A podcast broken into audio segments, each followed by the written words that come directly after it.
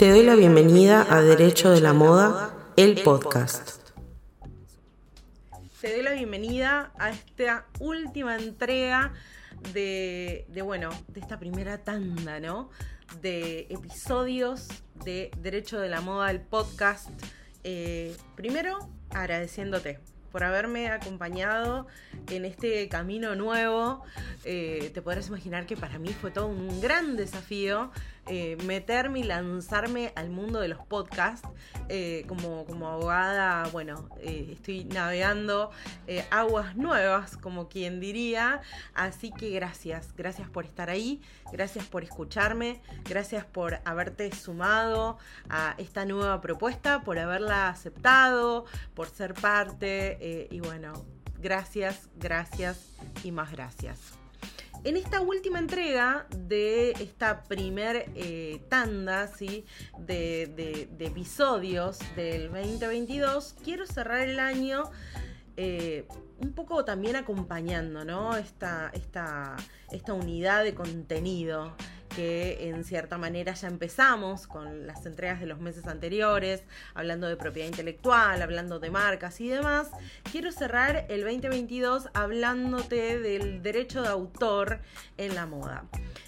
¿Y por qué quiero terminar el año hablándote de esto? Porque creo que es una herramienta poco conocida dentro de los creativos del sector y creo que es una herramienta súper útil. El derecho de autor o propiedad intelectual en sentido estricto, como algunos lo llaman, eh, es una herramienta jurídica que permite proteger las obras que son principalmente originales. O sea, que nosotros, si vamos a ver una obra en sentido amplio, por ejemplo, una obra de arte, por ejemplo, una canción, eh, por ejemplo, una obra literaria, por ejemplo, una obra que esté representada, cuyo soporte físico sea una prenda necesariamente va a tener que ser original a los efectos de poder conseguir protección a través de este sistema. ¿sí? Eh, ya te podrás imaginar que a través de los derechos de autor, por ejemplo, no podemos proteger una remera blanca o eh, una camisa negra que no tenga ningún tipo de originalidad. Acá eh, el sistema legislativo no pide que tengas una novedad absoluta, sino que la forma en que lo representes sea original.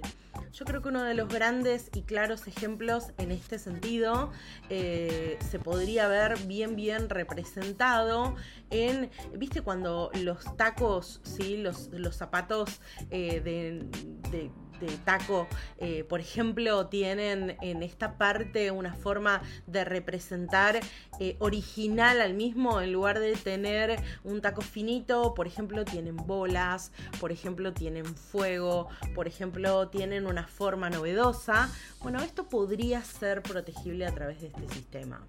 También podría protegerse a través de este sistema la moldería. Desde estos conceptos, estos dos ejemplos que te doy, eh, son un poco fuera del, esquema tradicional de protección. ¿Y por qué te digo que son fuera del esquema tradicional? Porque eh, la comunidad legislativa, la comunidad jurídica, eh, tanto a nivel local como a nivel internacional, a veces cree que estas representaciones artísticas ¿sí? pueden o no merecer protección. Ahora, en lo que los abogados y las abogadas estamos todos de acuerdo es que, por ejemplo, los derechos de autor pueden ser utilizados en la industria de la moda eh, al momento de proteger fotografías, al momento de proteger eh, representaciones originales en materia de joyería, al momento de proteger obras audiovisuales, por ejemplo, los fashion films, ¿sí? Eh, todas estas son obras que en el sentido y en el marco de la industria de la moda, desde un aspecto amplio, son protegibles a través de este sistema. Ahora, ¿por qué te decía al comienzo de este eh, capítulo que eh, realmente creo que es importantísimo? Porque el sistema legislativo en materia de derecho de autor te va a dar protección, si me estás escuchando y sos un creativo o creativa de la industria, te va a dar protección desde el momento de la creatividad en sí misma sin exigirte el cumplimiento de ningún requisito ni ninguna otra formalidad te podrás imaginar que los abogados ahí nos ponemos un poquitito más técnico y decimos, bueno, pero a ver, eh, si yo estoy en mi casa y de repente eh, tomé fotografías y de repente las subo a Instagram y de repente un competidor o alguien de la industria decide copiarlas y utilizarlas con fines comerciales o para generar su perfil o con el fin que sea, ¿cómo puedo yo probar que efectivamente fui la persona que llevó a cabo y que realizó esa obra. Bueno, para eso existen los depósitos en materia de derecho de autor que en Argentina se realizan por ante la Dirección Nacional de Derecho de Autor. ¿sí? Esto te va a permitir a vos constituir un principio de prueba eh, constituir un principio de eh, presunción de autoría ¿sí? y darle fecha cierta a esta obra, algo que es tan importante para nosotros los que nadamos en estas aguas jurídicas. ¿sí?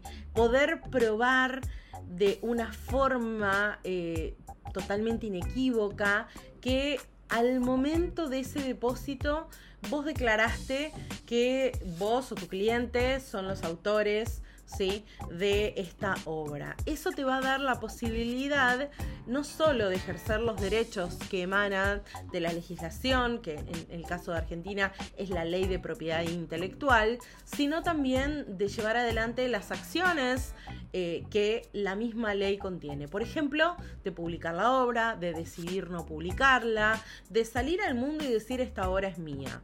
Eh, en Argentina, eh, el conjunto de derechos que reconoce los derechos de autor son de dos tipos. Por un lado, los derechos económicos, te va a dar la posibilidad de explotar tu obra, de cobrar por esto, en términos así criollos, pero también tenemos el conjunto de derechos morales.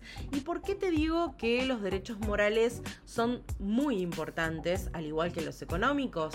Porque este conjunto de derechos te va a dar a vos la posibilidad de estar asociado a la obra por más que los derechos económicos los hayas cedido. El típico ejemplo, vos fuiste el fotógrafo que eh, realizó el shooting de una campaña que resultó ser un éxito. Resulta que vos lo hiciste por cuenta y orden de la marca, se los vendiste y estos derechos económicos, ¿sí? Vos pudiste cubrirlos con el pago de honorarios, con el fee que cobraste. Ahora, con este conjunto de derechos morales, vos vas a tener la posibilidad de siempre estar asociado a la obra, por ejemplo, de incluirla en tu portfolio y de decir, yo fui el fotógrafo, ¿sí? Que realicé eh, esta, esta campaña publicitaria para tal o cual marca. Y eso, conforme a nuestra legislación, nadie te lo puede quitar. Estos derechos además te van a acompañar durante toda la vida del autor y con posterioridad a la muerte del mismo, eh, bueno, tienen una vigencia que va a estar dada de acuerdo al tipo de obra que tengamos que proteger. Pero fíjate vos la importancia que tiene esto porque Viste que en el capítulo, en el episodio anterior, cuando hablábamos de las marcas, hablábamos de una vigencia de 10 años y la posibilidad de renovar el registro las veces que quieras. Acá estamos hablando de una vigencia que va a ser toda la vida del autor, con posterioridad a su muerte también los herederos tienen eh, durante un plazo antes que caiga en el dominio público y que todos podamos utilizar en algunos aspectos esta obra y con algunos eh, requisitos, ¿no? Porque, bueno, nada se puede hacer así como, como quien no quiere la cosa de, forma libre 100%, eh, pero sí cumpliendo algunos requisitos se pueden utilizar eh, de, de, esta manera, ¿no? Entonces vos fíjate la importancia que tiene que, como te decía, cuando vos pensás en la protección a través de este sistema, yo te hablaba de que la legislación para darte derechos no te va a exigir ningún tipo de formalidad. Ahora, conviene que tengas el depósito para que puedas probar que vos fuiste esa persona detrás de esta creación. Además de esto, eh, en líneas generales, y te diría que casi en todo el mundo, eh, es, este tipo de depósitos de derecho de autor no son muy onerosos, con lo cual también es un plus.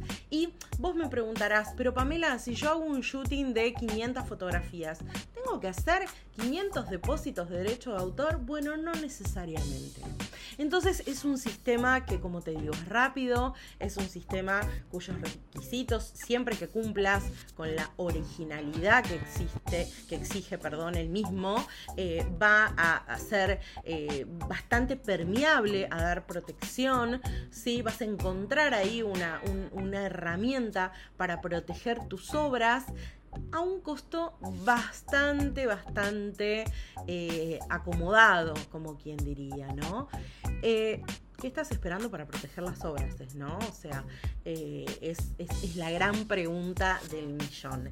Quería terminar el año dándote esta información. Si es una información nueva, no dudes en escribirme al mail que figura en, en la plataforma por Instagram, por ahí donde estemos conectados, que te hayas enterado de la existencia de este podcast, bueno, escribime. ¿Sí? Escribime si necesitas alguna información adicional que con gusto te ayudo, pero fíjate vos la importancia de tener y de conocer esta información.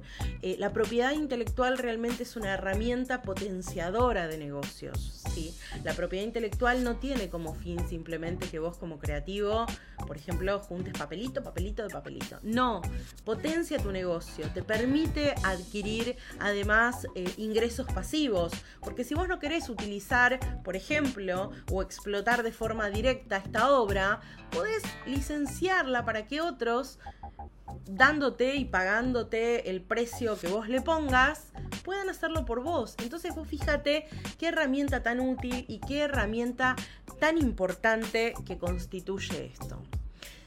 Nada, te voy a ir dejando deseándote que tengas unas hermosas, hermosas fiestas. Nos vamos a volver a escuchar el año próximo, ¿sí? en una nueva temporada de este podcast con temas nuevos, con algunos desafíos. Si querés escucharme hablar sobre algo en particular, bueno, mándame también, déjame un mensaje, mándame, mándame eh, un, un mensaje diciéndome, me gustaría conocer más de tal o cual tema que estamos recibiendo y abiertos a sugerencias para este 2023 que va a comenzar y que espero que sea el mejor de los años para todos, para todas. Eh, te deseo una muy, muy feliz Navidad, un feliz año nuevo, que el año que comienza encuentre eh, cumpliendo todos aquellos sueños y aquellas cosas que quieras, principalmente con salud y con trabajo. Eh, y bueno, nos vemos y nos escuchamos ¿sí? por este medio muy pronto. Te mando un abrazo enorme y gracias de nuevo por elegirme y por haberme acompañado durante estos episodios. Chau, chau.